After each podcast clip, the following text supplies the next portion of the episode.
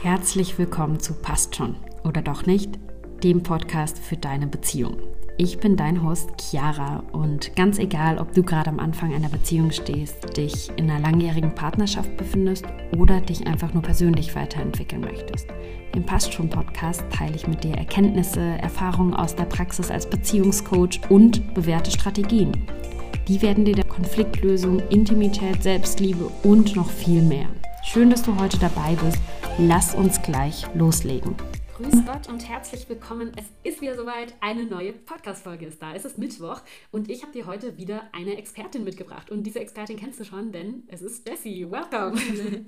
Hallihallo freue mich, dass du auch heute wieder dabei bist und dass du dich mit mir gemeinsam einem sehr, sehr, sehr spannenden Thema widmest. Und um uns diesem Thema zu widmen, begeben wir uns auf eine Reise in die Vergangenheit, in die Zeit, in der unsere Beziehungsmuster, unsere Vorstellungen von Beziehungen tatsächlich erst entstanden sind, nämlich unsere Kindheit. Um dir eine kleine Einleitung in dieses Thema zu geben, du hast es im Titel schon gesehen, 90 Prozent der Beziehungsprobleme entstehen in der Kindheit.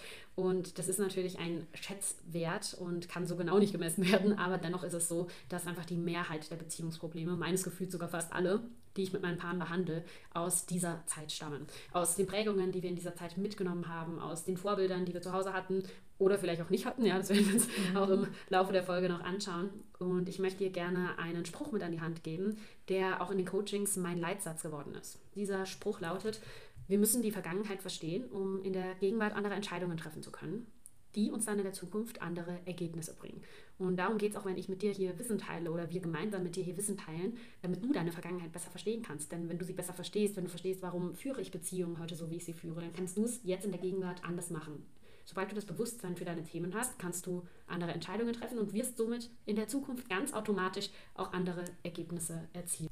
Jessie, wann war für dich das erste Mal der Zeitpunkt in Bezug auf deine Beziehung, als du gemerkt hast, vielleicht sollte ich mich mal mit meiner Vergangenheit bzw. meiner Kindheit auch auseinandersetzen und diese Reise beginnen? Bei mir war es damals so, ich war ja zehn Jahre lang in einer Beziehung und diese Beziehung war super harmonisch. Das heißt, nach außen hin, wir hatten gar keinen Streit.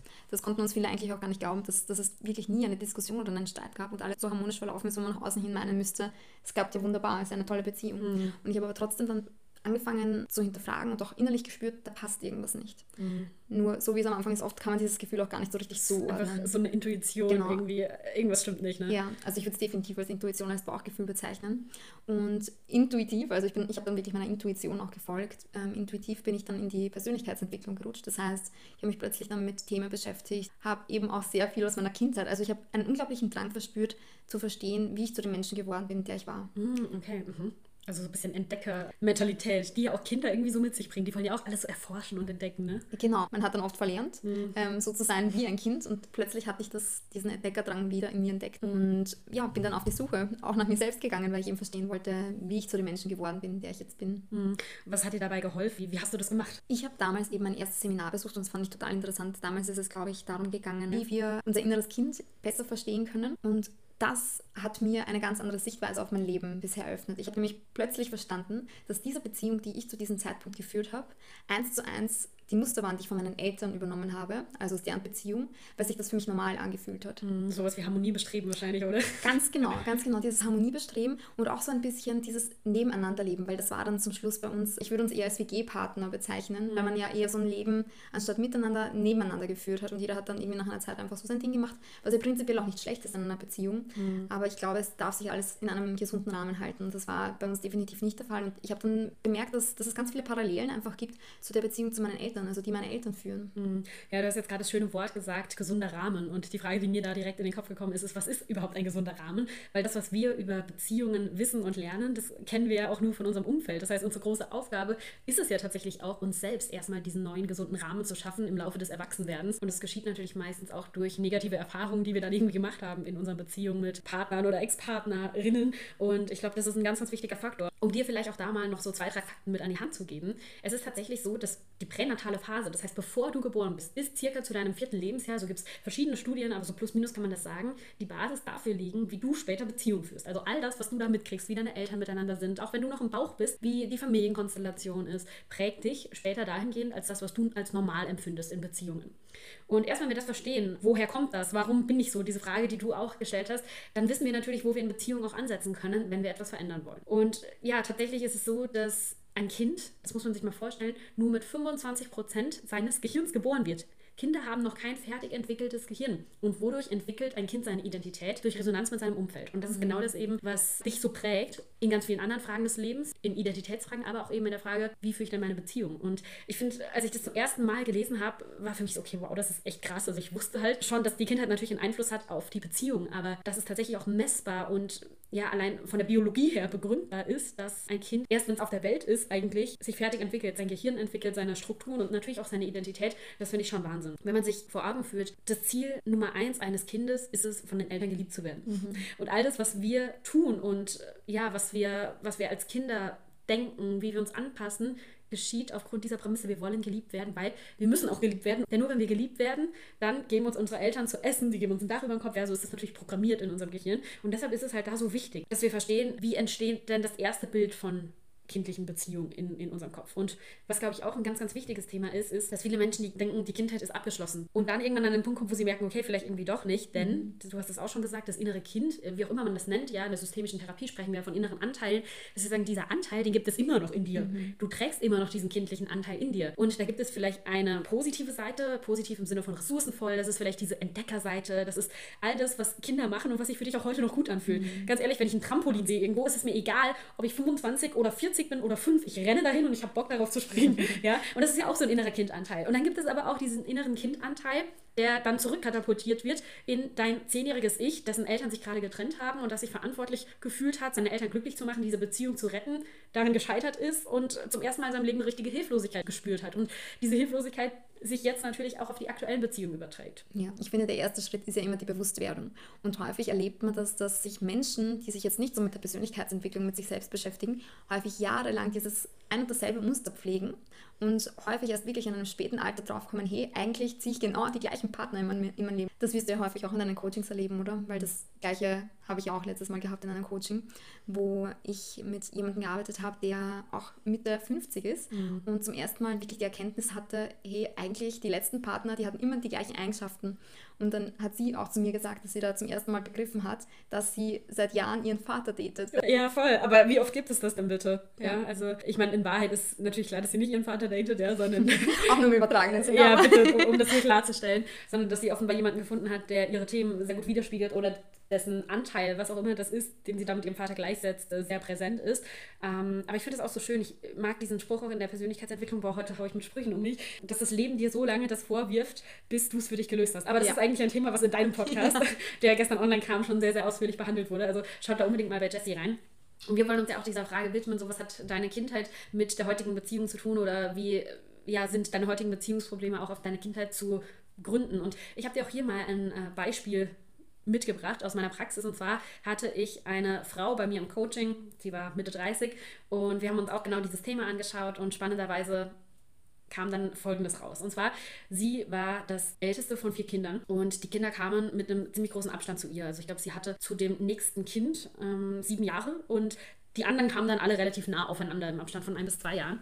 Und ihre Aufgabe war es dann plötzlich einerseits Ersatzmutter irgendwie zu sein für die drei Kinder, die dann danach gekommen sind, weil ihre eigene Mutter hat sie mit 30 bekommen, war also dann auch schon 37, als die nächsten kamen. Und ihre Aufgabe war es dann einerseits halt Verantwortung zu übernehmen für die anderen Kinder und aber auch dieses leise und unauffällig sein. Und mhm. dieser Anteil in ihr, der oder diese Stimme, die gesagt hat, okay, du musst das leise, brave Kind sein, du darfst deiner Mutter keinen Stress und keine Probleme machen. Sie musste das brave, ruhige Mädchen sein, weil die drei Burschen halt natürlich dann die volle Aufmerksamkeit der Eltern gebraucht haben. Und es war nie genug da, auch um allen Kindern Hobbys zu ermöglichen. Und da die drei Jungs Jungs so aneinander vom Alter waren, hat die Mutter gesagt, ja, ich kann ja nicht den einen ins Fußballtraining schicken und den anderen dann nicht, weil dann kriegen die das ja untereinander mit. Aber sie, als die Ältere, die ja schon sieben Jahre älter war, da war das ja dann kein Problem mehr. Und so ist sie tatsächlich in eine Rolle geschlüpft, in der sie sich nicht gesehen gefühlt hat natürlich, nicht gehört gefühlt hat und voll viel Verantwortung übernommen hat. Immer alles recht machen wollte, sich immer gelernt hat anzupassen. Und das macht natürlich in dem Kontext total Sinn. Und ich glaube, auch das ist wichtig nachzuvollziehen. Jedes Verhalten, was du irgendwie mal an den Tag gelegt hast, war in dem Moment, in dem du es gemacht hast, deine bestmögliche Handlungsalternative. Mhm. Also du hattest keine andere Wahl. Du handelst immer so, wie du kannst, mit dem besten Wissen und deinen besten Möglichkeiten. Und in dem Fall hat es natürlich Sinn gemacht, weil sie musste von der Familie, wir hatten eben schon dieses Thema mit dem Überleben, ja, sie musste irgendwie da reinpassen ins Familiensystem, weil sie hat natürlich Eltern gebraucht, um aufzuwachsen aufwachsen, sie wollte verpflegt werden, also im Sinne von Grundbedürfnisse wie Nahrung und so weiter. Mhm. Und jetzt ist sie aber erwachsen. sie ist jetzt Mitte 30 und jetzt macht dieses Verhalten, ich mache allen alles recht, ich werde nicht gesehen, ich muss mich immer anpassen, keinen Sinn mehr. Weil jetzt führt sie plötzlich Beziehungen und sie möchte gerne Beziehungen auf Augenhöhe führen. Und das hat einfach nie funktioniert, weil sie sich selbst immer entweder sehr viel kleiner gemacht hat, als ich muss das brave Mädchen sein, ich muss mich anpassen, meine Bedürfnisse sind eh nicht wichtig, ich tue alles dafür, dass die Bedürfnisse des Partners erfüllt sind mhm. und damit dann auch in so einen Rollenkonflikt natürlich gekommen ist, regelmäßig in der Rolle eigentlich ihre eigene Mutter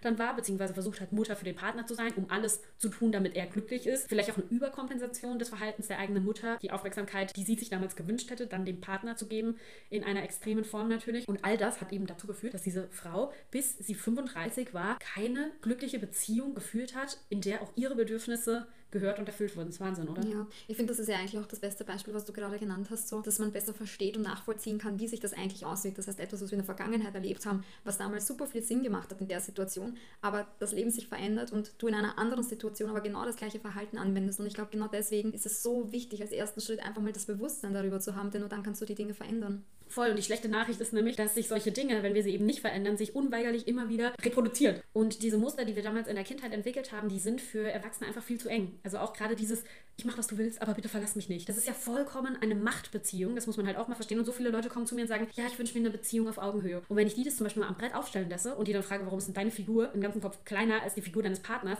dann ist es nicht, weil der Partner 1,90 Meter ist und sie sind nur 1,65 Meter, sondern es ist psychologisch gesehen, weil sie sich kleiner machen mhm. als den Partner. Geht ja irgendwie nicht zusammen, ne? Auf dieser einen Ebene zu sagen, ja, ich will eine Beziehung auf Augenhöhe und ich möchte, dass wir uns da begegnen und ich will, dass unsere Bedürfnisse gleich wichtig sind. Und dann sinnbildlich ein Bild der Beziehung darzustellen und dann ist man selbst einfach einen ganzen Kopf kleiner als der Partner. So, das ja. ist dann nicht auf Augenhöhe. Ja. ja. Und ich glaube, da ist auch der Unterschied zwischen also das Wollen und das Machen, das Tun im Endeffekt, weil nur weil wir etwas wollen, heißt das nicht, dass wir automatisch auch die gleichen Dinge dafür tun, die im Außen natürlich auch das dementsprechende Ergebnis bringen. Das wirst du ja dann wahrscheinlich auch gesehen haben in dem Moment, oder? Ja, absolut. Also da ist einfach eine große Diskrepanz da zwischen dem, wie ich es mir vorstelle und dem, wo mein Unbewusstes mich aber hinleitet. Mhm, genau. weil, weil, deshalb finde ich die Brettaufstellung halt so geil, weil das ist halt so was Intuitives. Die Leute müssen nicht darüber nachdenken. Ich sage einfach mal, stell deine aktuelle Situation mal auf. Und die stellen die auf, ohne dass die jetzt drüber nachdenken. Sie hätte nicht bewusst sich als kleinere Figur gewählt. Mhm. Weil in dem Moment, in dem ich ja schon gefragt habe, so, warum ist deine Figur in der Größe und die Figur deines Partners oder der anderen Person, die da stand, auf der Größe, erst dann merkst du so, okay, es tut sich gerade irgendwas. Und mhm. sie sagt dann natürlich nicht, ja, weil ich körperlich kleiner bin, weil das ist es ja nicht. Wir wissen ja, sie hat das intuitiv aufgestellt gerade. Ja.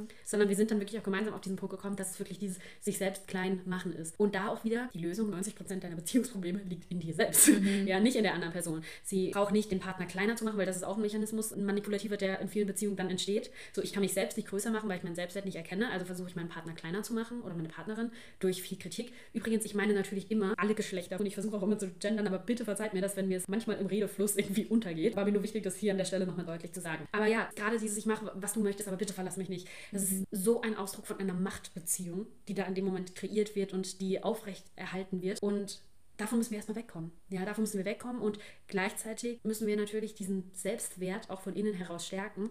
Denn nur wenn sie sich selbst auf Augenhöhe sieht mit ihrem Partner, wird ihr Partner sie auch auf Augenhöhe sehen. Ja, ja du kannst dir tausendmal bitten, bitte sie mich auf Augenhöhe, solange du selbst etwas anderes ausstrahlst, wird sich das immer wieder reproduzieren, du wirst es immer wieder gespiegelt bekommen, dass es eben nicht so ist. Ne? Ganz genau. Und ich finde, da ist das Thema Projektion und Introjektion ein super spannendes. So dieses, wir nehmen ja auf, was uns andere vorleben, aber dann sehen wir auch in anderen, andere spiegeln uns genau unsere Themen, unsere unbewusste Themen. Deswegen auch absolut wichtig, sich da auch mit seinem Unterbewusstsein zu befassen und zu verstehen, was genau dahinter liegt. Weil in dem Moment sehen wir vielleicht etwas beim anderen, was uns stört, aber wir in irgendeiner Form ja selbst auch leben. Also zum Beispiel so dieses, okay, mein Partner sieht mich nicht, aber inwiefern sehe ich mich selbst? Vielleicht ignoriere ich auch meine eigenen Bedürfnisse oder sonstiges. Das wirst du ja wahrscheinlich auch oft erlebt haben in deinen Coachings. Ja, mega. Also gut, dass du das sagst, weil das ist echt ein richtig, richtig wichtiger Punkt. Und tatsächlich ist es auch so, ich habe das mal so schön in einem Instagram-Posting zusammengefasst. Die, die mir folgen, werden das wahrscheinlich gelesen haben. Das, was uns oft am meisten am Partner stört oder was uns am meisten triggert, ist genau das, was wir uns selbst oft nicht geben. Sei das, ich wünsche mir von meinem Partner mehr Zeit, ich wünsche mir mehr Unterstützung. Wie gut bin ich denn zu mir selbst? Wie viel Zeit nehme ich mir denn ganz bewusst für mich selbst auch?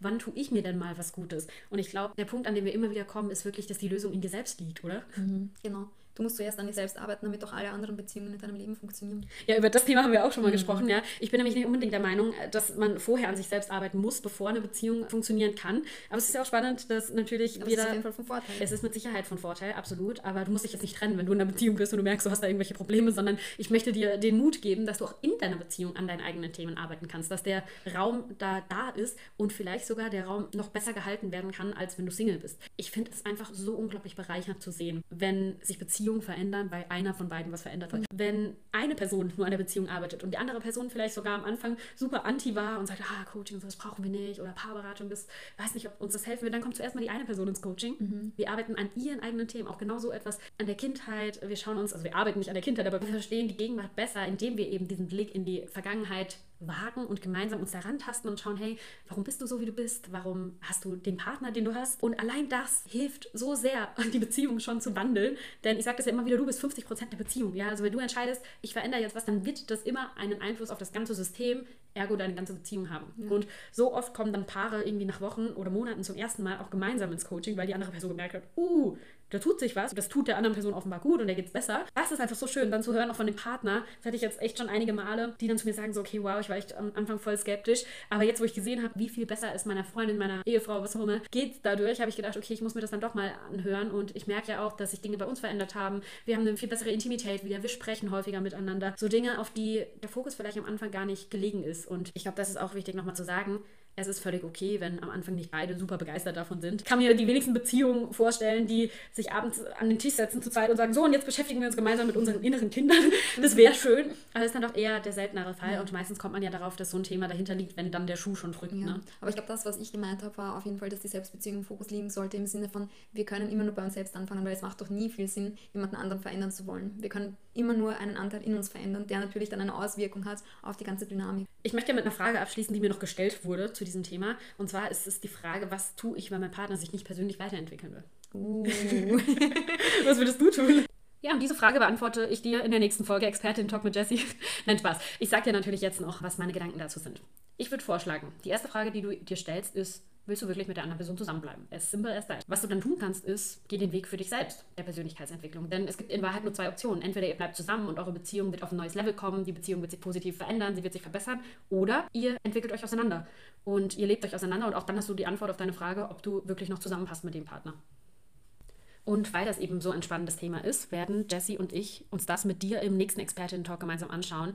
Und ich kann so viel schon mal verraten, wir haben da beide sehr, sehr unterschiedliche Erfahrungen gemacht damit, ne? Definitiv, also ihr könnt gespannt sein. danke, Jessie, dass du heute wieder da warst und auch danke an dich fürs Zuhören. Ich freue mich schon auf nächste Woche. Lass mir gern ein Like und ein Abonnement da, wenn dir der Podcast gefallen hat und du weißt, teile ihn unbedingt auch mit allen anderen Menschen, denen er weiterhelfen könnte. Und zum Schluss schau natürlich auch bei Jessie Podcast vorbei, denn auch da ist gestern eine neue gemeinsame Folge online gegangen. Habt noch einen schönen Tag.